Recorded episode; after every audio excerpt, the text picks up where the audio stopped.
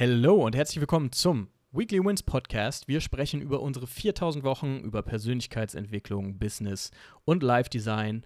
Und in dieser Episode soll es darum gehen, wie du von deinem 9-to-5-Job zum digitalen Einkommen kommen kannst. Ich habe meine Reise für dich mal in vier Etappen runtergebrochen und möchte dir jetzt einen groben Überblick bieten zu den Dingen, die du unbedingt beachten solltest und natürlich auch deinen Chancen, die sich bieten, wenn du Schritt für Schritt aus dem 9-to-5-Job zum eigenen Online-Business übergehen möchtest. Und mir ist bewusst, dass es da draußen ganz, ganz viele Business-Gurus, Persönlichkeitsentwicklungsgurus gibt, die alle irgendwas anderes sagen und dir alle irgendwie andere goldene Tickets verkaufen, mit denen du dein eigenes äh, Business aufbauen kannst. Und ich finde, es braucht gar kein goldenes Ticket. Zumindest habe ich das damals eigentlich gar nicht gebraucht und ich habe es trotzdem an jeder Ecke im Internet angeboten bekommen, was mich dazu verleitet hat, verschiedenen Trends hinterherzulaufen, die am Ende nicht zu dem geführt haben, was ich eigentlich wollte. Dementsprechend ist mein Ziel in dieser Episode einfach so ein bisschen Struktur und Klarheit reinzubringen in deine Sichtweise, sodass du die einzelnen Etappen vor Augen hast, die dich am Ende dazu befähigen, ein eigenes Online-Business aufzubauen. Meine Methode besteht aus vier Etappen dem Freelance-Business, dem Service-Business, dem Productized Service und dem Knowledge-Business. Und keine Sorge, wir gehen diese vier Etappen jetzt ganz entspannt und in Ruhe durch, sodass du dir über diese ganzen fancy Begriffe gar keine Sorgen machen musst. Du wirst Schritt für Schritt verstehen, warum diese Etappen in sich gesehen sehr wichtig sind. Du siehst, ich verzichte bei meiner Methode bewusst auf den Guru-Gold-Status, weil jeder Mensch mit völlig unterschiedlichen Bedingungen durchstartet. Wenn du zum Beispiel kompletter Anfänger bist und keinerlei Erfahrung mitbringst, dann ist es oft eine gute Idee, einfach mal ein Jahr ins Freelance-Business reinzuschnuppern, also in Etappe 1. Weil da lernst du halt alle notwendigen Skills. Und wenn du bereits Fähigkeiten mitbringst und vielleicht in deinem aktuellen Job schon sehr, sehr viele Sachen ähm, gelernt hast, dann kannst du dir natürlich eine Etappe aussuchen, in der du reinstarten möchtest und Experimente machen. Das ist halt ganz, ganz wichtig. Okay, lass uns bei Etappe 1 anfangen, dem Freelance-Business. In meinem damaligen 9-to-5-Job habe ich als Consultant IT-Trainings für Mitarbeiter organisiert und durchgeführt. Und das war zwar sehr interessant und hat mich auch teilweise erfüllt, aber ja, es war auch unglaublich fremdbestimmt und zeitaufwendig. Also von zeitlicher, örtlicher und finanzieller Autonomie konnte ich damals ja nur träumen. Ich weiß nicht, ob es dir ähnlich geht, aber ich habe damals keinen Weg gesehen, wie dieser Job mir langfristig eben die Lebensfreude geben kann, wie ich sie gerne hätte. und ähm, in Etappe 1 war das Freelance-Business dementsprechend der nächste logische Schritt für mich in Richtung örtliche und zeitliche Unabhängigkeit. In der ersten Etappe liegt der Fokus auf dem Learning- und Earning-Prinzip. Du eignest dir also einen Skill an und löst on the fly Probleme für zahlende Kunden. Ich bin zum Beispiel damals als Freelance-Copywriter durchgestartet und habe für Unternehmen im Bereich Software as a Service Texte verfasst. Und die Ziele in Etappe 1 sind recht easy. Learning by Doing, Learning and Earning, also einen positiven Cashflow erzeugen, deine Positionierung, also für welche Kunden macht es dir am meisten Spaß, diesen einen Skill anzubieten und die Erschaffung einer sogenannten Upward Spiral. Wir haben uns schon öfter über die Upward Spiral unterhalten. Also es geht einfach darum, Selbstbewusstsein zu schaffen über deine Signaturstärken. Was kannst du richtig gut? Was fühlt sich bei dir an wie ein Spiel? was sich für andere Menschen wie Arbeit anfühlt. Wo bist du im Flow? Wo bist du fokussiert? Und durch dieses Selbstbewusstsein, was wir schaffen, schaffen wir eben dann auch Selbstvertrauen in unsere Fähigkeiten, und dann, wenn wir eben diesen positiven Cashflow erzeugen, auch eine gewisse Selbstwirksamkeit. Und die Skills, die du für Etappe 1 brauchst, sind Evergreen Skills in den Bereichen Mensch, Message und Media. Also zum Beispiel Psychologie, Skills im Marketing und im Verkauf und eben auch Skills im Copywriting oder im Design. Also du musst irgendwie über den Bereich Media eben deine Message rüberbringen. Ne? Das heißt, Evergreen Skills, Mensch, Message und Media sind sehr, sehr wichtig für diese erste Etappe. Und für mich hatte es in Etappe 1 damals natürlich Priorität, im Bereich Copywriting wirklich sehr, sehr gut zu werden, weil das eben mein spezifischer Money-Making-Skill war. Also damit habe ich wirklich auf einer täglichen Basis Geld verdient. Und Du kannst dir das so vorstellen, dass es im ersten Schritt immer darauf geht, sich so ein kleines Skill-Monopol aufzubauen. Weil am Ende ist es so, Skills pay the bills. Also sobald du eine Sache richtig gut kannst, kannst du diese Fähigkeit auch an Unternehmen verkaufen. Und wertvolle Fähigkeiten, das habe ich ganz zu Beginn direkt gemerkt, zahlen eben die Miete. Und nach einem Jahr habe ich dann angefangen, mich umzuschauen und zu sagen, okay, Copywriting kann ich jetzt. Wo liegen denn jetzt noch weitere Bereiche, für die ich mich interessiere und wo treibt mich denn meine natürliche Neugierde noch hin? Und vor allem, in welchen Bereichen kann ich Synergieeffekte erzeugen zwischen dem Skill, den ich jetzt sowieso schon beherrsche und eben neuen Fähigkeiten, die ich mir gerne aneignen möchte. Und da habe ich eben Bereiche gefunden, wie zum Beispiel Branding oder No-Code-Development, Webdesign, solche Dinge. Und äh, dieser Prozess nennt sich Skill Stacking. Das heißt, du benutzt deine bestehenden Fähigkeiten und ich bin mir ziemlich sicher, wenn du jetzt gerade zuhörst, du hast schon etliche Sachen, die du, die du drauf hast. Das heißt, wenn dir diese Tätigkeiten wirklich Freude bereiten und du da in den Flow-Status kommst, dann nutze diese Fähigkeiten, die du eh schon hast und schau dich um, überleg dir, welche neuen Fähigkeiten kann ich in, diese, in dieses Skill-Monopol, was ich mir aufbaue, mit einbinden. Und durch Skill-Stacking kannst du dann eben dafür sorgen, dass du auch dein Angebot weiter ausbaust. Ne? Ich habe zum Beispiel dann geschaut, okay, Branding, No-Code-Development, das sind Bereiche, in denen möchte ich mich unbedingt weiterbilden. Und so habe ich mir eben Schritt für Schritt neue Fähigkeiten angeeignet, die dann auch für ein natürliches Interesse gesorgt haben. Ohne Druck, ohne Zertifikate, ohne nervige Klausuren oder Abschlussprüfungen, einfach nur durch natürliche Neugierde. Und je mehr Fähigkeiten du am Ende dann miteinander kombinierst, desto wertvoller wird auch dein Angebot. Nach etwa einem Jahr Learning and Earning schaltest du dann Etappe 2 frei.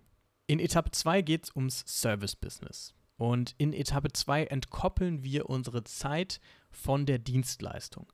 Anstatt Zeit gegen Geld tauschen wir also Projekte gegen Geld. Und in diesen Projekten vereinen wir verschiedene Skills und liefern dementsprechend einen höheren Wert. Du erinnerst dich eben an diese Skill-Stacking-Methode. Genau das passiert hier und genau das bauen wir sozusagen jetzt in ein neues Angebot um. Und in Etappe 1 habe ich ja zum Beispiel als Copywriter gelernt, wie ich durch Worte Interessenten in Kunden verwandle. Und das haben meine Kunden wiederum wertgeschätzt und dementsprechend jeden Monat ein bestimmtes Pensum an Texten in Auftrag gegeben.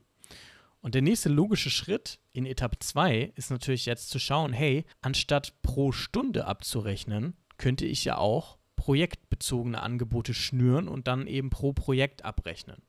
Und die Vorteile an diesem Modell sind sehr vielseitig. Zum einen ist es natürlich so, dass man eine vertragliche Absicherung hat und auch eine Planungssicherheit für ein fixes monatliches Budget. Und der Kunde spart auch Zeit, da er gleich mehrere Arbeitsschritte als Projekt auslagern kann. Zum Beispiel Copywriting, die Erstellung von Marketingmaterial, Webdevelopment und so weiter. Und der Kunde stellt die Qualität für die Dienstleistung natürlich sicher, weil er auch weniger kommunikativen Aufwand hat. Das heißt, er muss mit weniger Freelancern das Ping-Pong-Spiel spielen und die Aufträge vermitteln, sondern hat wirklich einen Ansprechpartner und kann sich darauf verlassen. Und die Ziele in Etappe 2 sind eben Projekte gegen Geld anzubieten, anstatt Zeit gegen Geld. Außerdem kommt das Thema Outsourcing ins Spiel. Das heißt, wir können Routinearbeiten an die KI, also an die künstliche Intelligenz oder an Freelancer auslagern.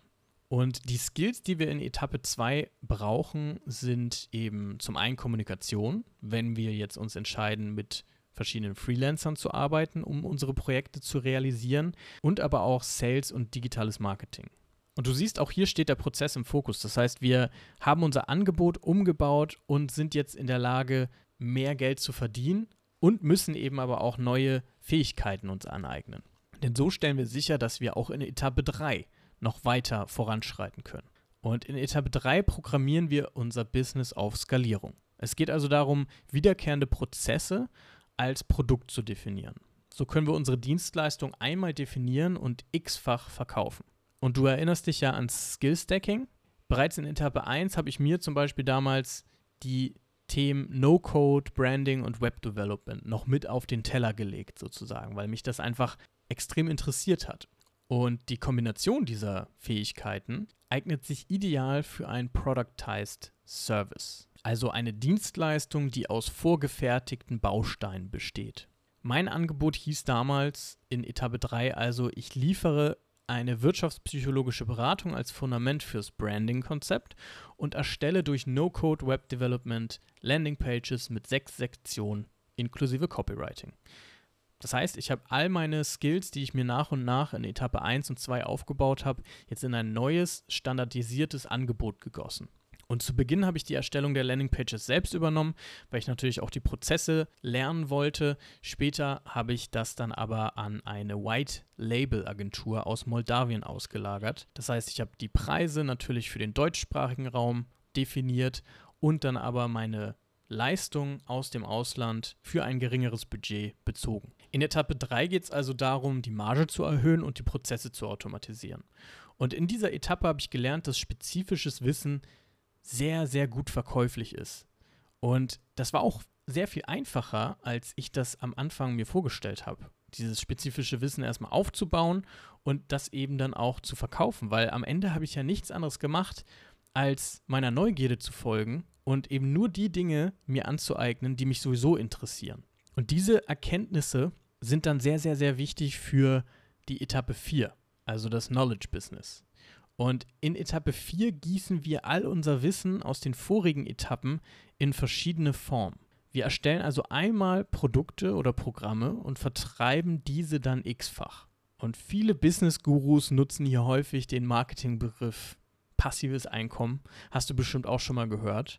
Ich finde den Begriff sehr irreführend und auch unpassend. Denn passiv passiert hier erstmal überhaupt gar nichts. Ich würde eher von dem Begriff Knowledge-Einkommen reden, weil wir uns ja in Etappe 1 bis 3 aktiv zahlreiche Mikrofähigkeiten angeeignet haben, die wir jetzt smart miteinander verknüpfen. Das heißt, es dauert erstmal eine Zeit, bis du eben auch verstehst, was möchten Menschen denn? Wofür geben Menschen Geld aus? Das lernst du eben in Etappe 1 bis 3. Und wir nutzen in Etappe 4 unsere Erfahrungen, Methoden, Systeme, Strategien als Fundament und schaffen damit eben sozusagen unser eigenes Bildungssystem. Und in unserem eigenen Bildungssystem haben wir jetzt natürlich die Möglichkeit, Produkte zu launchen. Wir können Mentoring-Programme anbieten, wir können Coachings anbieten, wir können Consulting-Dienstleistungen anbieten. Eben alles, was für uns und unsere Interessen, unsere Stärken, unsere Fähigkeiten, die wir uns auf dem Weg angeeignet haben, in Frage kommt. Du kannst dir dein digitales Bildungssystem sozusagen wie ein virtuelles Verkaufsregal vorstellen. Und dieses Verkaufsregal ist 24/7, also rund um die Uhr, erreichbar für Menschen, die deine Hilfe in Anspruch nehmen möchten. Der riesige Vorteil an einem Knowledge Business oder deinem eigenen Bildungssystem, ist eben, dass du deine Einkommensströme diversifizierst und auch ein solides Fundament für dein Lebenswerk baust. Und ja, das klingt jetzt erstmal hochtrabend, aber es ist mein Ernst, denn die Definition von Solopreneurship lautet für mich zumindest, dass digitale Solopreneure eben ihre Interessen, Stärken und Fähigkeiten miteinander kombinieren, um ihre 4000 Wochen auf diesem Planeten so kreativ wie möglich zu verbringen. Und Zeitliche, örtliche und finanzielle Unabhängigkeit stehen hierbei immer im Fokus. Und das Ding ist, für wahre Autonomie müssen wir uns eben ein solides Fundament aufbauen und wir müssen uns auf dieses solide Fundament verlassen können. Und die Baustoffe für dieses Fundament bilden eben unsere Fähigkeiten. Und durch das Skill-Stacking, was wir ja vorhin schon thematisiert haben, kreieren wir wertvolle Produkte, Programme, Dienstleistungen und wir erschaffen uns Schritt für Schritt eine kreative Kompetenz. Und diese kreative Kompetenz führt zu finanzieller Confidence, also zu einem finanziellen Selbstbewusstsein. Und das ist aus meiner Sicht super wichtig, weil gerade in Deutschland wird Selbstständigkeit häufig mit hohem Risiko und Unsicherheit verbunden. Und ich habe mich oft gefragt, woher kommt diese Verbindung eigentlich? Und ich glaube, das ist halt so ein kulturelles Ding. Bei uns in Deutschland sind Fehler mit Scham behaftet, gesellschaftliche Konventionen fördern die Selbstsabotage und gerade diese ganzen steuerlichen Rahmenbedingungen sorgen zu Beginn komplett für Überforderung und auch ein bisschen Angst. Wieder vor Fehlern. Und was ist die Folge? Naja, viele Menschen finden eben nicht den Mut, Eigenverantwortung für ihre 4000 Wochen zu übernehmen und ihre Interessen, Stärken und Talente miteinander zu kombinieren. Und ich finde das total schade. Deswegen habe ich dir jetzt einfach mal auf einer etwas höheren Flughöhe gezeigt, wie ich damals den Schritt vom 9-to-5-Job in die Selbstständigkeit geschafft habe. Und ja, du kennst jetzt den Weg, du kennst deine vier Etappen und du kennst jemanden, der diese Reise bereits hinter sich hat. Und wenn du Fragen hast oder dir unsicher bist, dann schreib mir gerne bei Instagram. Den Link findest du wie immer in den Show Notes. Und ich freue mich auf deine Message und ich beantworte jede Nachricht. Wir hören uns in der nächsten Folge. Ich freue mich riesig auf dich. Bis dann, dein Yannick.